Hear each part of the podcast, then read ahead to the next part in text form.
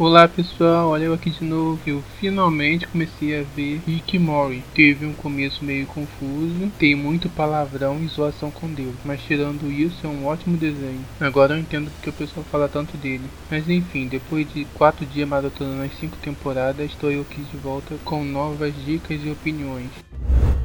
E deixem o like.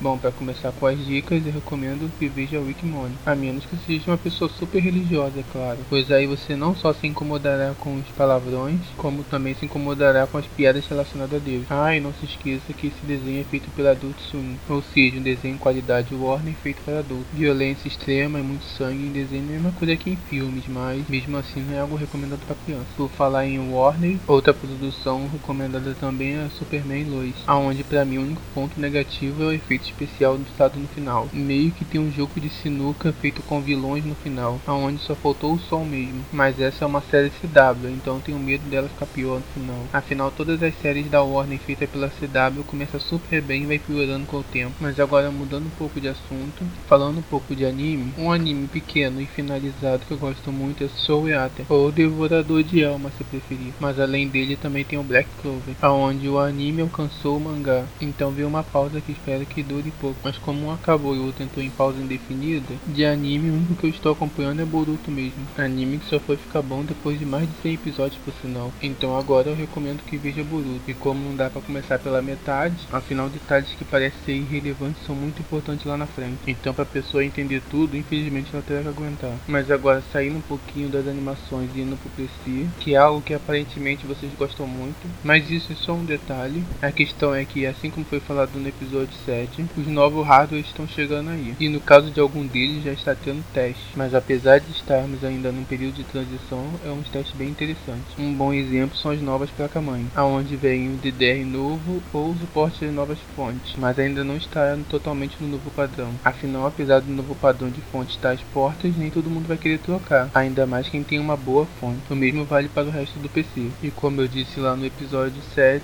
com a chegada de memória RAM DDR5, de fato a DDR DDR4 deu uma pequena queda, e com a queda do DDR4, o DDR3 também deu uma pequena queda. Mas como a venda massiva ainda não começou, a queda foi bem pequena mesmo. E para os fãs do DDR3, que agora já é difícil achar placa-mãe com o DDR3, agora vai ficar pior ainda. Afinal, se agora são poucas fabricantes que fabricam placas-mãe com DDR3, ou melhor dizendo, fabricavam, pois agora estão parando com o DDR3 para dar início ao DDR5. E isso a princípio vai ser mais um motivo para baixar o preço do DDR3, mas logo logo será tão difícil encontrar que o preço irá subir. E isso vai assim até não existir mais. No máximo achando usado, é claro.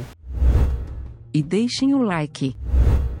Bom pessoal, esse aqui é um episódio que eu falo muita coisa de vários assuntos diferentes. E eu estava pensando em fazer episódios de parte 2. E para um episódio teste, nada melhor do que o episódio que dê para falar muitos assuntos diferentes. Mas qualquer coisa eu posso pegar um outro episódio com um assunto mais específico. E isso eu já deixo por escolha de vocês. Tudo bem que a minha média de ouvinte fica entre 3 a 20 pessoas. Mas mesmo tendo 3 ouvintes em cada episódio já são pessoas. E só por ser plural já é motivo para me comemorar. E se é para dar opinião, por que não dar opinião do meu próprio podcast? Que por sinal tem 50% dos ouvintes nos Estados Unidos. Tudo bem que tem uma comunidade enorme de BR por lá, mas mesmo assim é interessante ver que eu tenho mais ouvintes lá do que no Brasil, aonde eu só tenho 30%, e por fim tendo os outros 20% no resto do mundo. Enfim, pensando em alguém que não fala tão bem assim é até interessante, afinal mesmo sabendo falar português para alguém fora do Brasil pode ser meio difícil entender. Afinal, apesar de ter a língua presa, também não tenho uma voz nem alta nem clara. Mas novamente mudando de assunto, parece que as palavras do Temer se cumpriu depois de sair da presidência e passar a faixa pro Bolsonaro, meio que suas últimas palavras foi que todo mundo sentiria saudade dele. E depois de muitas cagadas e tilmadas feitas por Bolsonaro, olha só, o povo sentindo saudade dele. Mas enfim, apesar de tudo isso, acho difícil ele voltar, mesmo o povo pedindo para ele se reeleger, ou no caso se eleger. Mas de qualquer forma, também acho isso difícil. Mas devo admitir que seria uma coisa boa. Afinal, se ele consertou o buraco da Dilma, também conseguiria consertar o buraco do Bolsonaro. Mas acho que o Brasil um buraco não faz sentido. Mesmo com todo mundo querendo ver o Brasil fora de um buraco e não saindo de um para cair no outro um tempinho depois.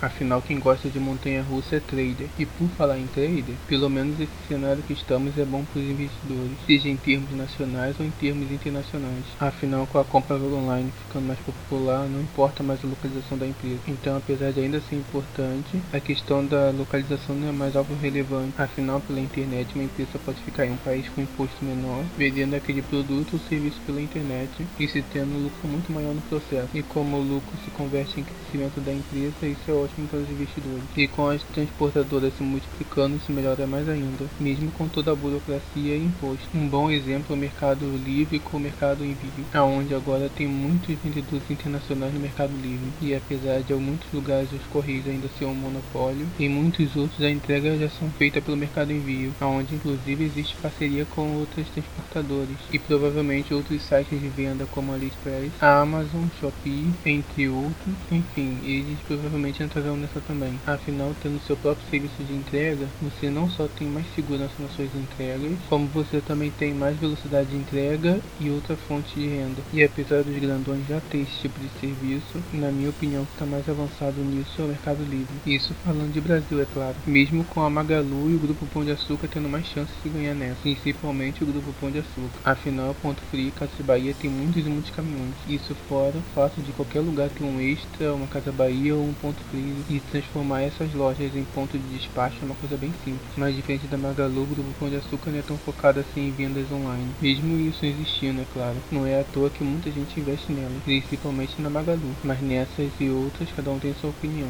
E essas são só as minhas. Bom, as minhas estão aí. Coloquem as suas também. Se concordam ou discordam de algo, por exemplo. Enfim, enquanto isso vocês comentam aí, eu tô indo, mas volto semana que vem. Então, tchau, tchau, pessoal.